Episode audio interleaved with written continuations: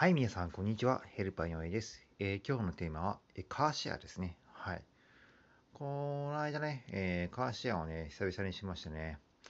いやー、やっぱり車の運転楽しいっすね。うん。まあ、久々だからっていうのもあるんでしょうけどね。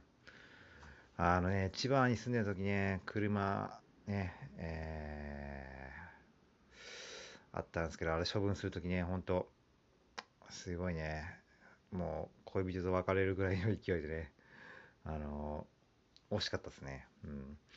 でね、いざね、東京に引っ越してね、車ない生活もね、もうすぐ慣れてね、まあね、自動車税とかね、えガソリンとかね、うん、まあメンテナンスとか時間とかお金もかかんなくてね、まあ、今はね、買わしてないいいんじゃないかなと思って、本当必要な時だけ使うっていうね、まあ、今更かもしれないですけどね、まあ、レンタカー、カーシェア、ね、とね、いろいろうまく使ってね、まあ、楽しんでいこうかなと思ってます。はい、ではまた明日失礼します。